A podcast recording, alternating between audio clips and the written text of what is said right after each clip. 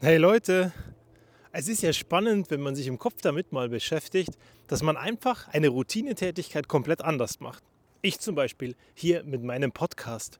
Aktuell trage ich ganz viel den Gedanken mit mir, hey, vielleicht machen wir einfach ein Video draus. Vielleicht gehen wir in Richtung YouTube. Und vielleicht wird gerade sehr wahrscheinlich, weil ich mir vorgenommen habe, das möchte ich machen. Wann das passiert und wie schnell das passiert, weiß ich noch nicht. Aber es wird auf jeden Fall gerade ziemlich konkret. Und ich weiß auch gar nicht, was an Hürden alles auf mich zukommt. Dieses Rundkriegen, Hinkriegen mit einem normalen Prozess mit relativ wenig Aufwand dann am Ende das Ganze publizieren. Parallel ein katastrophal hoher Anspruch. Und ich weiß nicht, wie das bei dir ist, aber wenn du diesen hohen Anspruch hast, dann führt das natürlich automatisch dazu, dass du einige Dinge ein bisschen verkopft angehst und sagst, hey, ich brauche eine bessere Kamera oder ich brauche eine bessere Möglichkeit, um Dinge aufzunehmen. Ich mag ein gutes Mikrofon. Und diesen Weg mit dem Mikrofon habt ihr alle ja beschreitet, je nachdem, wann du dazu gekommen bist und ob du am Anfang angefangen hast oder irgendwo mittendrin eingestiegen bist. Auf jeden Fall, wenn du eine der ersten Folgen hören würdest, dann würdest du am Ende feststellen, naja, qualitativ ist das schon deutlich besser geworden. Am Anfang habe ich die Aufnahme einfach mit irgendeinem Mikrofon oder mit dem iPhone gemacht und das dann publiziert. Über die Zeit ist es besser geworden. Inzwischen gibt es gute Mikrofone, inzwischen gibt es das Ganze professionell aufbereitet. Es ist ein bisschen Tonediting drauf, also eigentlich nicht wirklich, sondern das macht alles das Mikrofon. Und das Ergebnis ist das, was du heute hörst. Auf der anderen Seite erwische ich mich dann dabei, dass wenn ich meine Podcast-Aufnahme mache, alle anderen Leute immer glauben, dass ich irgendwo dann stundenlang telefoniere. Was gar nicht stimmt. Ich meine, du weißt, es sind ungefähr diese fünf Minuten, die ich hier mache. Auf der anderen Seite stehe ich an einem Ort, den alle einsehen vom Kindergarten aus. Und dann laufe ich manchmal auf und ab und lasse meine Gedanken einfach so laufen. Und das Ergebnis ist, dass es sicherlich saudumm aussehen würde, wenn ich das Ganze auf Video bringen würde, weil das wäre sehr, sehr eigenartig. Und das machen wir ja normalerweise nicht. Wenn wir auf Video sind, dann verhalten wir uns anders, als wenn wir uns normal verhalten. Und das ist gerade super spannend für mich. Dinge anders denken, den Prozess durchlaufen zu lassen und zu sagen, was machst du normalerweise? Weil wie verhältst du dich normalerweise? Und würde das passen, wenn du das Ganze auf Video packst? Und sehr wahrscheinlich nicht. Einige Dinge muss ich dann verändern. Und ich bin mal gespannt, wie es da mit mir gehen wird und wie es da laufen wird und wie schnell das passiert und ob ich das hinkriege.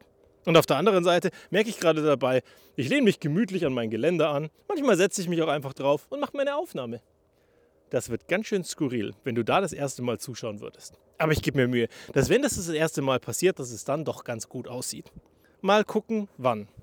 Und das andere, was mich so beschäftigt, ist, ich habe ein Buch gelesen, beziehungsweise ein Buch bekommen von meiner Schwester. Herzlichen Dank dafür. Ich habe es gelesen oder besser gehört. Weil meistens fehlt mir die Zeit dazu, dass ich lese, dass ich mich hinsetze und dass ich wirklich eine Seite nach der anderen durchblätter. Dazu ist einfach viel zu viel los in meinem Leben. Die Kinder wollen Aufmerksamkeit und wenn dann abends irgendwann mal doch dann die Ruhe einkehrt, gibt es hunderttausend Sachen zum Aufräumen, zum Bügeln, zum Waschen und eben alles, was wir so im Haushalt machen, das organisiert gehört. Und dann der Klassiker bei Erwachsenen. Wenn man am Ende fertig ist, denkt man sich so, und jetzt noch eine Viertelstunde auf die Couch.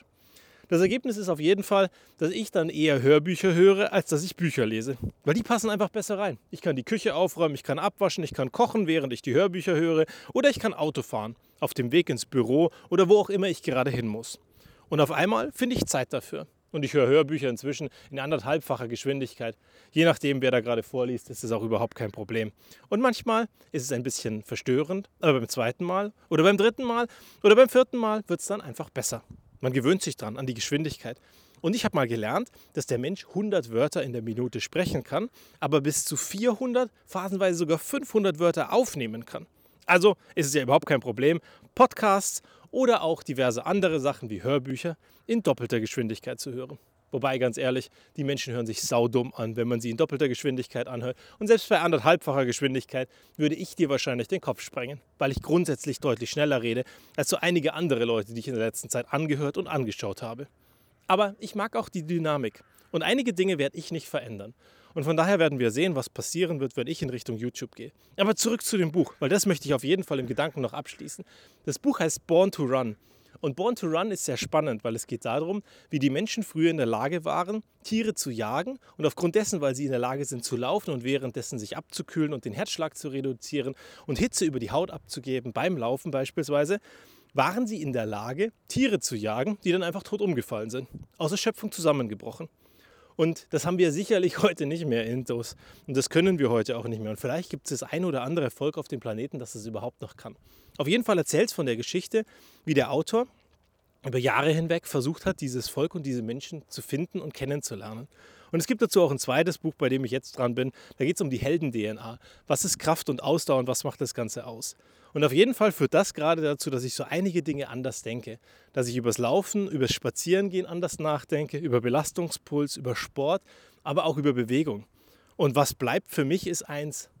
Wann hat es eigentlich aufgehört, dass wir aufgehört haben, uns zu bewegen? Fängt das mit der Schule an? Passiert das später mit dem Job? Wenn ich so überlege, was ich an Energie hatte, als ich ein Jugendlicher war und wie viel ich da rumgepäst bin und von dem einen Sport in den anderen gerannt bin und das jetzt im Verhältnis damit vergleiche, wie viel Energie da ist, wenn ich im Job bin, dann muss ich sagen, vielleicht gibt es so einige Dinge, die ich ändern sollte. Und das werde ich mir die nächste Zeit angucken. Und wenn ich was rausfinde, lasse ich es dich natürlich wissen. Und wenn du was rausgefunden hast, lass es mich wissen. Vielleicht geht meine Reise dann ein bisschen schneller. Auf jeden Fall ein super spannendes Buch und vielleicht hast du Lust, ein bisschen Zeit da rein zu versenken. Es würde mich freuen und vielleicht teilen wir das ein oder andere Ergebnis in Zukunft. Pass auf dich auf und bis zum nächsten Mal.